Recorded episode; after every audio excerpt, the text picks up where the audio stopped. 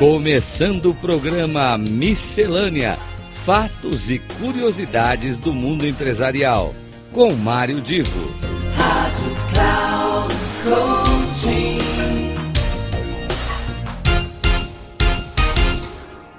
Alô, alô, aqui é Mário Divo, estamos com mais um Miscelânea. E como vocês bem sabem, neste período de Copa do Mundo, o tema é futebol.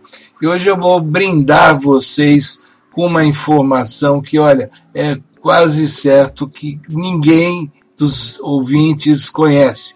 É, é uma informação muito rara. É claro, se alguém conhecer, eu até gostaria que depois comentasse e, e falasse das fontes né, de onde obteve. Mas vamos lá. Uh, quando a gente fala em futebol, é um, obviamente a gente estava num jogo de bola, onde gente, essa, esse esporte é praticado com os pés. Então, é um esporte, é um jogo chutando a bola. E na Inglaterra, o, vocês sabem que o primeiro registro que se tem notícia sobre um jogo em que as pessoas chutavam bola é de 1175, eu repito, 1175. Em um livro escrito por um cronista da época chamado William Fitzstephen. Fitzstephen.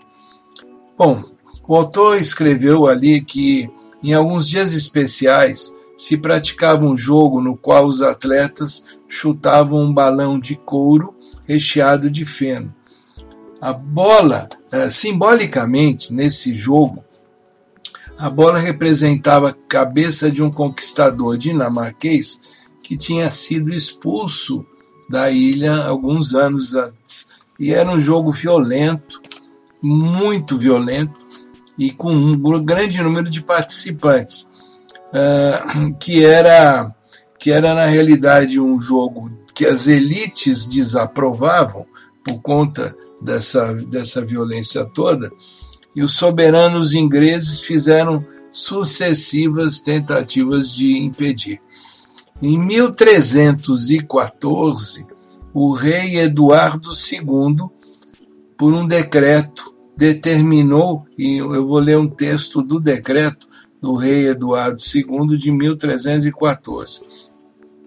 Sendo tanto barulho na cidade em decorrência das disputas por essas bolas, das quais muitos males podem advir sem a aprovação de Deus, determinamos e proibimos em nome do rei, sob pena de prisão, tal jogo de bola na cidade. Notem que o futebol já era então, uh, no olhar de, do rei, uma coisa perniciosa. Mas só que ele caiu no gosto popular. O pessoal continuou praticando longe ali da, da, das áreas próximas do reinado. O rei seguinte, Eduardo III, em 1349, preocupado com a ineficiência de seus soldados pois a habilidade do arco e flecha estava quase totalmente posta de lado em benefício de jogos estúpidos e sem nenhuma utilidade. Lembrando, os guardas deixavam de treinar arco e flecha para ficar jogando aquele jogo chamado mass football. E o rei Eduardo III proibiu e ordenou que todo mundo que estivesse jogando futebol fosse preso. E de nada adiantou para a gente perceber que desde a sua origem ali mais, mais longínqua, o futebol sempre foi algo que entra no sangue, na veia, no coração. O esporte continuou sendo praticado, e às vezes às escondidas, e os reis seguintes, Ricardo II, Henrique IV, Henrique VI, e isso ao longo dos anos, foram impondo novas proibições, e na Escócia, que é vizinha da Inglaterra, o rei Jaime I adotou um procedimento igual. Em 1423, note, hein, já passados aí praticamente 300 anos em que os reis tentavam proibir e nada dava certo, aí o rei Jaime I na Escócia declarou por decreto Por este estatuto, o rei proíbe que qualquer homem jogue futebol, sob pena de uma multa de 50 shillings a ser paga ao senhor da terra onde ele jogou, ou ao corregedor ou ao ministro. Os jogadores, na época, gozavam de má fama, porque eles eram considerados brutos e marginais. Lembrando, era um jogo muito violento, praticamente não tinha regra.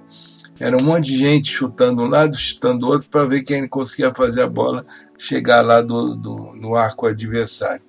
No fim do século XVI, o, o escritor chamado Philip Stubbs, em seu livro Anatomia dos Abusos, fazia referências pejorativas ao futebol e aos seus atletas. E, e William Shakespeare, o famoso William Shakespeare, na, na sua peça em Rei Lear, de 1606, escreveu o seguinte diálogo: um servidor uh, que tinha jogado futebol uh, disse o seguinte: uh, serei espancado, meu senhor. O Duque de Kent, na peça, diz assim: não, eu te darei uma rasteira, seu desprezível jogador. No decorrer do século XVIII, o esporte foi tomando forma e ganhou um nome apropriado que na realidade era um vale tudo jogado com os pés e que se tornou muito e com as mãos também, que se tornou muito similar ao rugby. Eu encerro miscelânea daqui é, neste momento da história para vocês continuarem percebendo que o futebol desde as suas origens ele sempre foi encantador, apaixonante e mais do que isso, né, as pessoas muitas vezes vibram de uma maneira até despropositada e fora do normal na defesa do seu time ou na defesa da, da seja de uma seleção.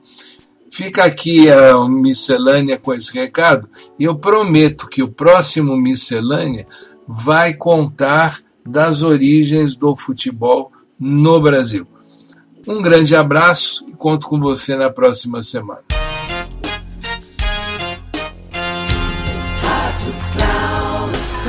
Chegamos ao final do programa Miscelânea: Fatos e Curiosidades do Mundo Empresarial, com Mário Divo. Rádio Cloud Coaching.